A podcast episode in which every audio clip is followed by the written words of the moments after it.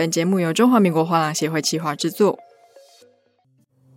Hello，欢迎收听艺术声鲜 ART TAIPEI Live Talk。我们今天又进到我们的狼二代系列哦。那现在坐在我前面呢，就是朝代画廊的二代，也就是现在的接班人刘旭普先生 Paul。要不要跟大家打个招呼？嗨，大家好，呃，我是朝代画廊总监刘旭溥。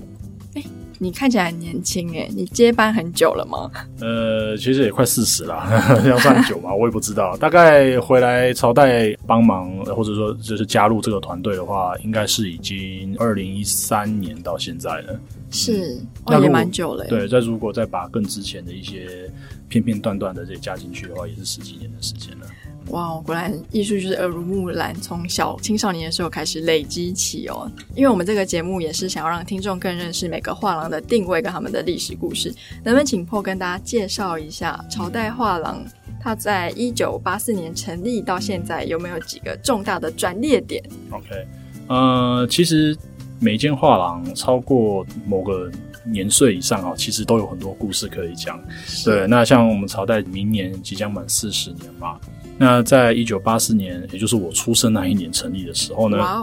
一开始的时候，我们是以名家的版画以及这个进口授权的复制画哦为主。那那个时候呢，台台湾有这方面的呃市场有这方面的需要，大概这样子经营到差不多在九零年代的时候呢，那时候两岸已经开放了。那呃，我父亲呢，就是到了中国大陆去，等于说引进一些，等于算是呃，比方说杭州啊、苏州啊、哦温州啊这边的艺术家的原作哦。那我们就要就是说这些呃写实油画风呢，在对当时的台湾市场来讲的话，是呃造成一股还蛮大的风潮。那后来一直渐渐的经营到差不多在二零零二年的时候，嗯，那时候呃中国当代兴起嘛。那那个时候，台湾的市场，呃，也因为这样子，就是对于中国当代有一股很热的追求的这个风气。那呃，我父亲本来就常常往中国大陆跑，所以这个中国当代这一波，他当然也有呃跟上。那后来到差不多二零零五零六年的时候呢，那时候我的父亲他就开始思考说，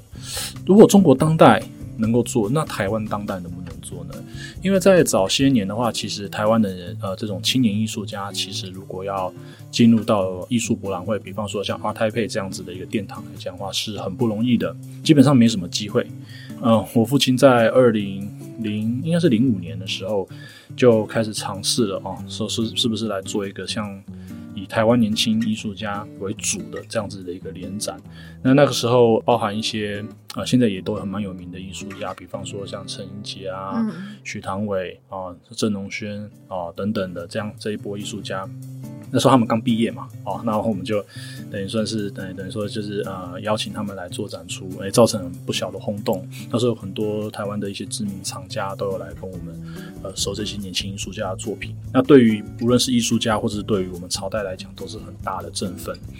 那后来就是我们就开始经营这个所谓的台湾当代艺术家嘛。那后来一直到二零零九年，我们开始就是说跟一些同好啊，事实上在应该在更早之前呢、我们就组成了一个呃，这几间画廊，大家会一起共同出去去做呃做展览啊，那就是带年轻艺术家出国啊，比方说我们到德国、到了韩国、香港啊、日本、上海等等，我们都有去。做这种联合的展出，因为你当你团结在一起的话，你比较有条件能够跟主办方谈一些，比方说折扣也好啦，优惠，啊，成本会稍微低一些嘛。那你运输，大家统一运输也会比较便宜一些。嗯、那那个时候，其实我已经开始就是有呃有参与到这一块了哦。是对对对。那后来我们就组成了呃台湾第一个。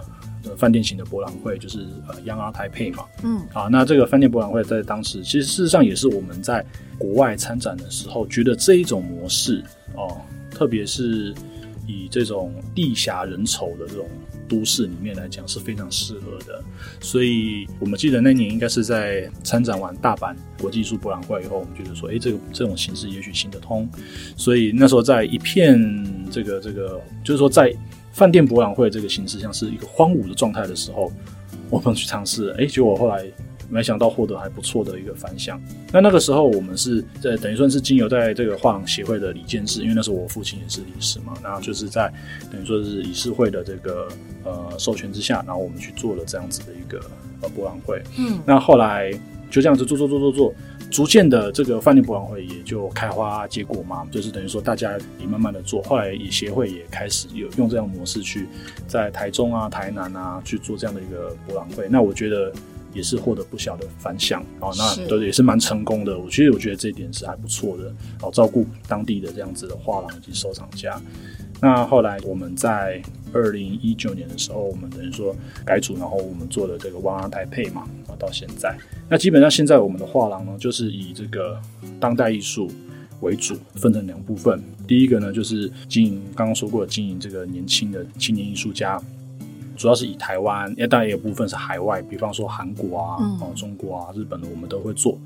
那另一部分呢，就是呃名家的。作品的这个买卖，比方说这个草间弥生啊，哦奈良美智等等的，我们也都会去为我们客户去做一个服务。哦，那目前主要的呃经营的范畴是这些。嗯、是，那我就好奇啦，您是资讯管理背景出身，对？那因为我都会问狼二代们一个问题，嗯、那就是你从小就被交付任务，说你以后要来接班吗？嗯、爸爸有给你这样子的压力吗？其实，呃，小时候我是没有这种压力的，因为我父母算还蛮开明的哦，就是说没有说一定非得做艺术这一块不可，而是当年其实之所以会加入到呃画廊这一块来讲的话，其实也是因为在我大学即将毕业的时候，呃，开始思考呃未来的方向。虽然说我念的是资讯管理，但其实刚刚我们聊过，其实我高中是文组的，是，对，那。后来我在思考说，我是否要坐在这个嗯办公室里面，就是一直 coding 呢？那开始我就去思考这一块。那后来在大三快大四那一年的时候，因缘际会之下，接触到了哦，原来展览是怎么样的一回事。我记得印象很深刻的是，在大三升大四那时候，因为我有去补这个工业设计嘛，那时候老师邀请我们去看 Vivienne Westwood 的、嗯、的在北美馆的展览，那那时候我就觉得，诶，一个服饰的名牌，它可以在北美美术馆。用一种对有形式、有怎么讲、有规划性的、有系统性的去展，而不是只是说把衣服全部挂起来而已。那这个是怎么样子做到的？我对这一块有兴趣。那加上我自己本身在大学的时候是呃玩戏学会的嘛，那对于办活动我是是蛮有热情的，嗯，所以也因为这样子就等于说是说就进来了协会 画廊协会 来当志工。那时候是二零零六年的时候，我印象很深刻是那一年的这个博览会啊，因为那时候协会是比较比较辛苦一点的哦，那么那时候规模比较小一些，经费比较不够，那我们是办在华山。那时候是跟华山，那时候华山还算是一个比较刚刚刚起步的一个状态，所以硬体的设施都不是那么好。然后我印象很深刻是，呃，我在博览会的开始的前两个礼拜，我还盲肠炎去住院了。天哪！嗯，然后一出院就抱着那个伤口，然后出来就是来当职工。那服务的时候有渗血吗？嗯啊，我不去想这件事情。对对对，那但是就自此之后开始了，我在对于这个博览会啊，以及这个画廊的展览啊、经营啊，然后开始打开了一个大门，那就逐渐的就一路到现在。嗯，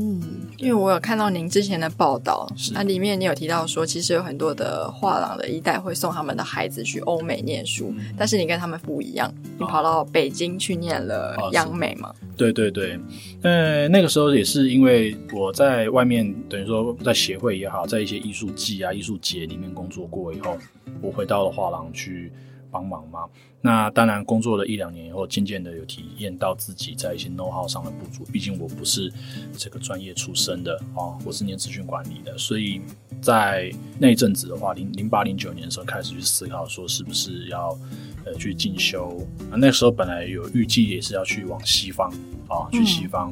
不过那个时候的时空背景是，北京是我们亚洲，等于说整个亚洲来讲算是艺术的重镇。是、呃、那时候香港可能都还没有那么像现在的那么有影响力。嗯，呃，但那时候香港艺术博览会就是阿巴索 Hong Kong 的前身，好像也才刚开始而已，甚至还是没开始，我有点忘了。对，那所以说大家都是往北京跑，你能进到那时候的的艺术北京、Art 北京，基本上是哇，就是就是就是很厉害，对，很厉害的，很厉害的。所以后来我跟家里讨论以后，觉得说那倒不如就直接去北京吧，啊，直接去北京吧。虽然说这个选项是我以前想都没想过的，但是。实际上要去做这件事情的时候，还是有点兴奋的，因为我对中国中国大陆这也不是说那么陌生，小时候也去过几次嘛。那后来反正就是经过一番报考的程序啊等等之类的，最后在一零年的时候，实际上是零九年下半年的时候，我其实就已经到了北京去了。是啊、呃，对，那一零年然后开始正式一边等于说展开我半工半读的这个半工半半读半读，对对对，因为那时候。呃，希望能够这个呃减轻家里的负担嘛。虽然说北京那个时候相对来讲没那么贵，但是也是希望说能够靠自己去做这件事情。所以那时候呃，我有个老师呃叫皮利啊、呃，就是现在的是那个香港大馆的美术馆馆长。那那之前他是这个 M Plus 的资深策展人嘛。那在这之前呢，他是中央美术学院的可能是教授。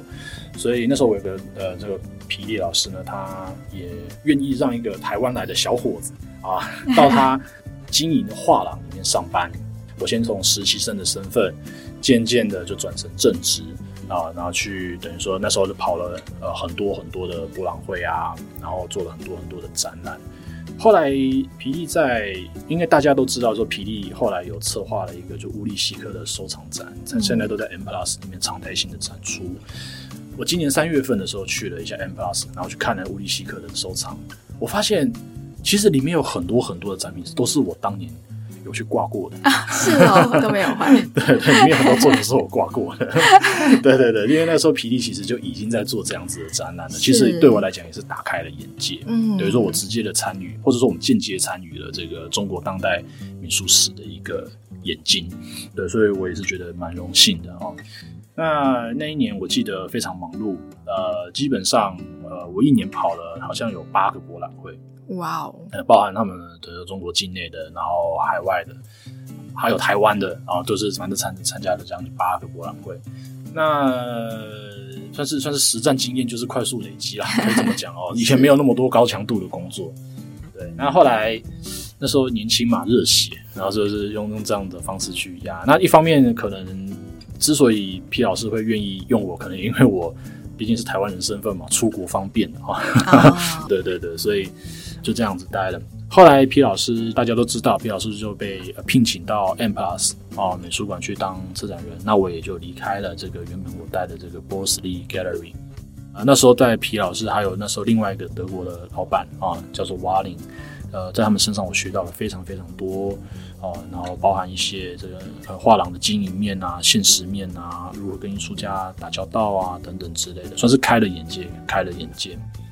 后来呃休息了短短的几个月以后呢，另外一个老师就是也是我的老师，叫赵丽赵老师，不是那个成品的赵小姐，哦、是另外一个赵丽的力量的力啊。那赵丽老师呢，他就是说问我要不要去他们那边的一个新的机构去上班，那那个机构叫做青年艺术一百。那它是一个等于说全中国性的一个就是海选，艺术家海选的一个、嗯、一个组织，是对。那那那一两年的话，在中国大陆很流行这种所谓的海选的这种机制。不过这十几年下来，只剩下中国呃等于说青年艺术一百啊这个组织还留着。呃，当时呢，就是我也因为这样子认识了很多艺术的艺术家，对对，青年艺术家，然后了解了艺术家的生态，也了解了哦，原来就是就是一些新的一个机制，比方说跟不同的这种机构啊、呃，像像金融机构啊，他们会有一些赞助嘛，然后或者一些呃资助人啊等等之类这种模式，嗯、呃，是怎么样？它它跟画廊又有些许的不同，是对对对，所以在这样的一个机会下，也是学了蛮多的。呃，我很幸运的在上个礼拜我刚从北京回来，然后也去了青年艺术一班，他们正好在在展。哇！因为疫情的关系，他们把二零二二年推延到呃上半年，对对，现在上半年。然后我也去找了一些我的老同事们啊，对对，那有些老同事都还在，然后看到彼此都蛮欣慰。今年已经是第十二年了。就是对对，第十二第十二年，然后他们今年的主题是一个世界就是一个圆，然后我们彼此看到后，哇，真的是一个圆啊，缘分的缘。对，那后来家里征招嘛，就是说就觉得说，哎，需要我的加入了，然后 OK，那我就在二零一三年下半年的时候，我就回到台湾来，然后正式加入朝代。那在二零一三，就是你回到台湾，嗯、然后加入朝代的那一年。那到现在已经是二零二三年，这十年的时间，二零一三年到现在跟二零一三年以前，嗯、朝代在你开始接手变总监之后，嗯嗯、有没有什么特别不一样的地方可以跟大家分享？嗯，我如果说要我说第一个印象深刻，肯定是那个场地的不一样，因为一回来的时候，基本上跟大家就家家里。的这个，我我们有点像是这个这个共产制啊，就是什么事情都要大家讨论的。嗯、那讨论以后就发现，就觉得说，哎、欸，场场馆必须升级，那就是从以前的这种就是比较偏向 decoration，就这种装饰型的这种布置，然后把它改成就是比较现在白盒比较流行的白盒子的这样子的一个展馆的一个形式。对，那场馆的升级，那另外就是在一些内部作业上面来讲，我们也做了一些更新啊。那比方说电子化的升级啊，然后一些内部系统的升级啊等等之类的，慢慢的就是说去做一步一步的改进，因为毕竟是跟家父子辈这一块，就是跟爸爸妈妈这一块。必须要跟他们沟通，让他们知道说现在的做法是这样。嗯、那为什么要这样子做？这样做，因为他们已经有他们的的呃，那时候已经是二三十年的经验，一个模式，他们有一个模式，就是 run 的也很好啊。那为什么我现在要去做这个改变？你必须解释给他听。那到现在来讲的话，基本上他们已经是呃，像我妈吧，我妈基本上就是。常常就是老师反而反过来叮嘱我说：“你应该常常多去网络上看看，多看看哪一些好的作品可以要参考，可以怎么好的艺术家可以找，是啊，然后等等之类的。”对，反过来是我妈在督促我，所以可见这个这个必须是呃与就是说与时俱进，我是觉得蛮重要的。那再来就是说跟不同的艺术家的合作模式，可能也有一些调整，比较符合现在艺术家们他们等于说习惯的合作的一个经营方式。嗯因为在早些早期的时候，这个艺术家的合作方式，可能一些艺术家朋友们可能都有听过，但现在的这个模式肯定是跟以前不一样了啊。那如何达到大家都觉得就是说公平，然后又愿意为一个展览去共同付出？嗯，我觉得这个是需要沟通的。是，所以我觉得我回来，我其实花了很多时间在沟通这件事情上面。我我认为把艺术家当朋友是很重要的一件事情，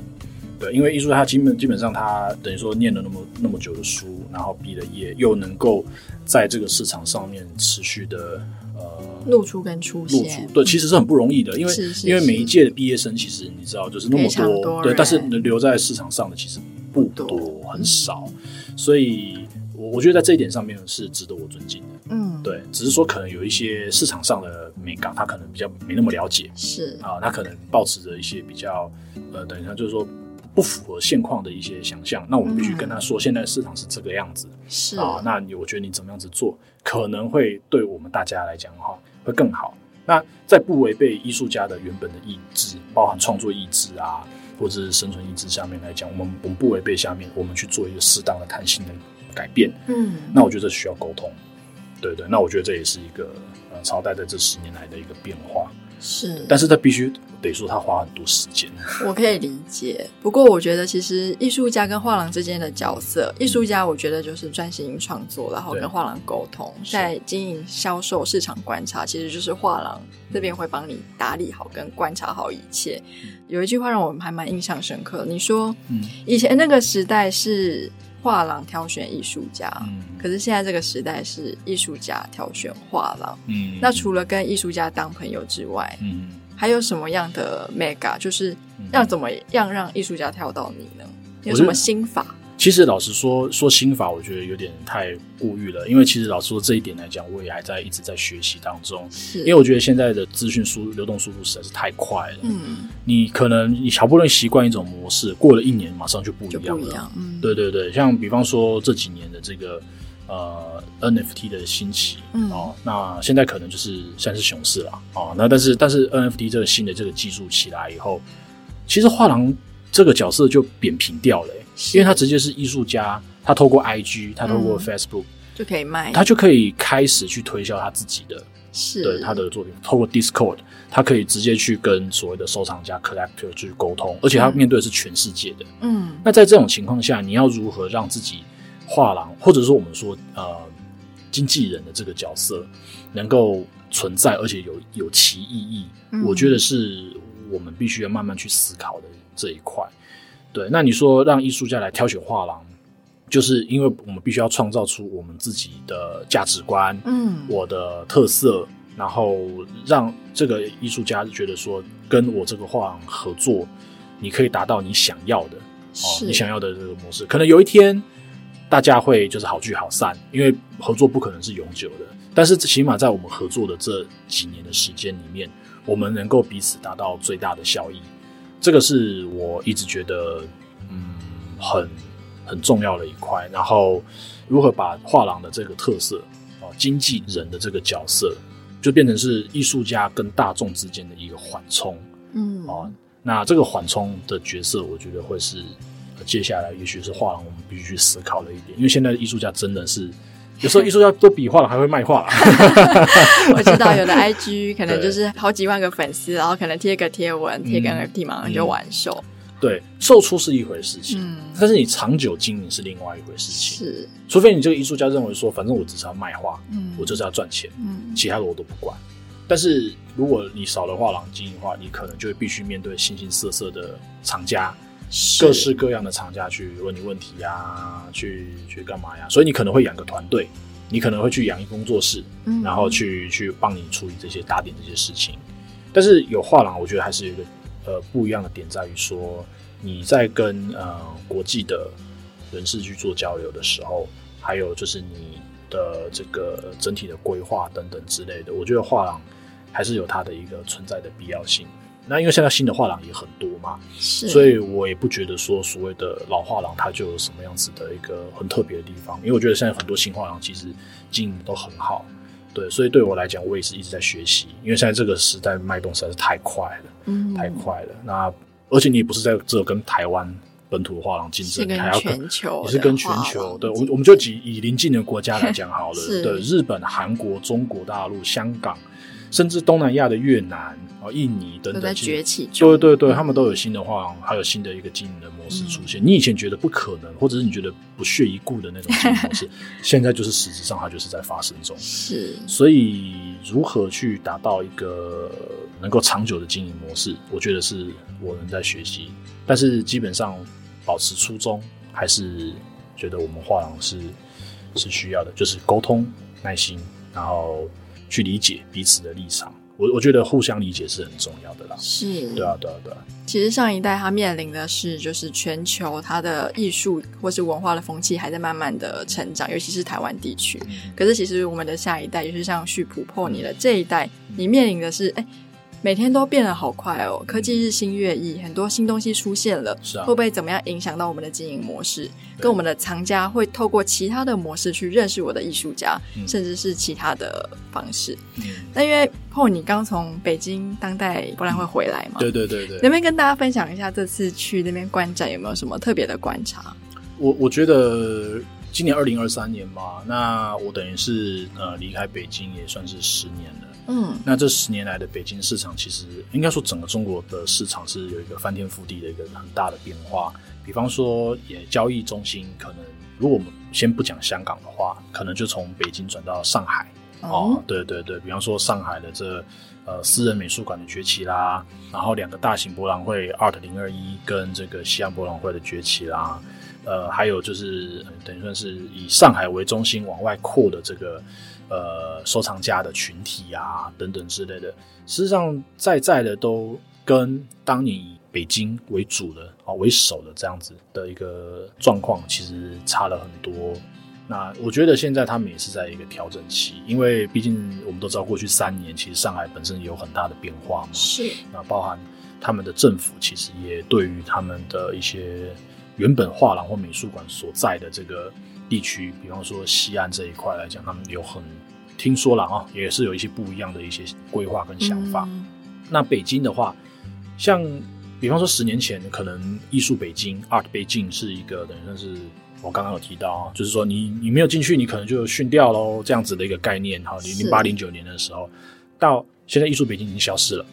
他已经不做了。现在另外一个取而代之的是呃北京当代跟那个艺览北京 Jin Art 这两大博览会，当然还有一些其他的比较中小型的啊。我觉得我觉得一直都是这样，就是说北京它一直都是艺术家的摇篮，嗯，这个是毋庸置疑。像像他们有很多大大小小的艺术区、艺术村啊、哦，那可能也有拆掉的，也有拆迁掉的，但是也同时有一些新的冒出来，所以他们其实艺术家的群体不断的都还存在着。对，所以如果要寻找艺术家的话，我觉得北京还是一直都还是一个很重要的一个地区，包含很多包包含东北的啊，包含呃四川、重庆那一带的啦，甚至一些呃比较南方广州啊、福建这一带的。他们可能都会跑到北京去，是哦，可能是他们首选。可能一些条件吧，比方说物价也好啦，比方说一些话语权的机构啊、嗯、等等的，在北京还是比较多一些。是，所以大家可能会倾向去北京。但是交易中心来讲，然后我觉得可能到了上海哦是比较比较明显的。但是我也还在观察哦，就是在这个后疫情时代，他们会怎么样子去做一个重新分配。啊，因为因为在中国，其实中国大陆其实一直一直在改变，一直在变化，对对，一直在变化。所以，像今年去北京当代的话，呃，我觉得他们的 local 就基本上是一个 local 型的博览会，因为基本上没有什么国外的画廊参加，哪怕有也很少。嗯，对。那连台湾画廊去的也就只有两间，只有呃一间索卡，一间拼艺术，对，就这两间。你感觉得到，就是说人很多，参观的人非常多。厂家也都有去，听说有几家卖的也蛮好的，但是呢，你可以感觉到就是很 local，就是所谓的 local 就是呃，都是中国当地的对对对对对对对对对，他可能是也也许他可能是从其他省市来的，但是基本上还是以就是中国为主，对中国为主，所以我我觉得北京他也还在熟悉。这个变化当中是对，但基本上我觉得我还是看好北京，因为我不知道我可能就是因为我在那里生活过吧，嗯、我在那里我就觉得很自在、很舒服。是对，那我觉得是一个可以养成艺术的好地方。那我也听当地的朋友分享，北京的厂家呢，他比较不会那么的投机性，哦、没那么强。对对，他会倾向去找、寻找或者是去看他没看过的东西。嗯，所以这个又拉回来到我们刚刚提到青年艺术一百，为什么它可以存在十二年？因为它一直有提供新的东西给大家看嘛。是，哦、对对。所以虽然说你我们可能当下看我们会觉得有一些呃，相对于一些成熟艺术家，我们会觉得它比较稚嫩一些，但是嗯，它就是新的。我觉得北京厂家比较喜欢我去寻找。那上海的厂家，我当地朋友是讲说。上海的厂家比较会呃有自己的小小团体，嗯啊，他们会集成一个一圈一圈一圈的，那他们会互相交换讯息，那可能也会倾向就寻找下一个能够赚钱的作品啊，嗯、对对，所以他们可能就是会倾向买一些更名家的东西啊，是啊，更保值的啦，啊，投资性更强的，或者是大画廊带来的作品啊，他们会倾向呃去购买这样子，所以我觉得如果以北京、上海这两个城市来讲的话，还是有一个很蛮。蛮大的不同，对对对对，我觉得是这样。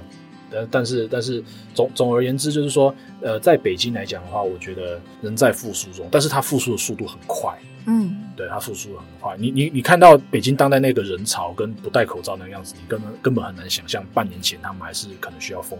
封起来的状态。嗯，我还遇上了就是二零二三年，就是交通最堵塞的时候。的那一天，就是开幕那一天，都会还遇到这样子，对，所以这个是一个我觉得很有趣的现象。各个国家都在复苏，对对对，包括我父亲去年也去了韩国看 Freeze，嗯、那今年我也去了香港，嗯、哦，那我觉得大家其实都在复苏当中。那我觉得台湾这一块来讲的话，我们可以再更有活力一点，对对对，动起来，动起来，对，要靠我的协会，然后就整体的拉拉拉起来，哦，然后对，对，还有融合大家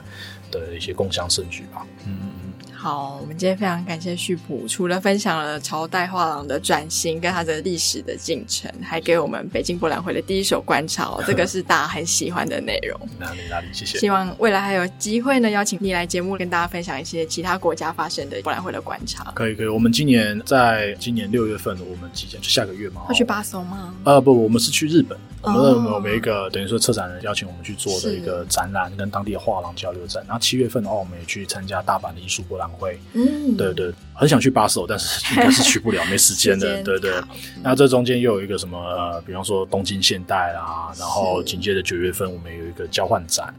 再来紧接着 ART TAIPEI，所以下半年肯定是非常繁忙的一年。是，对对。好，那我们就谢谢您，谢谢。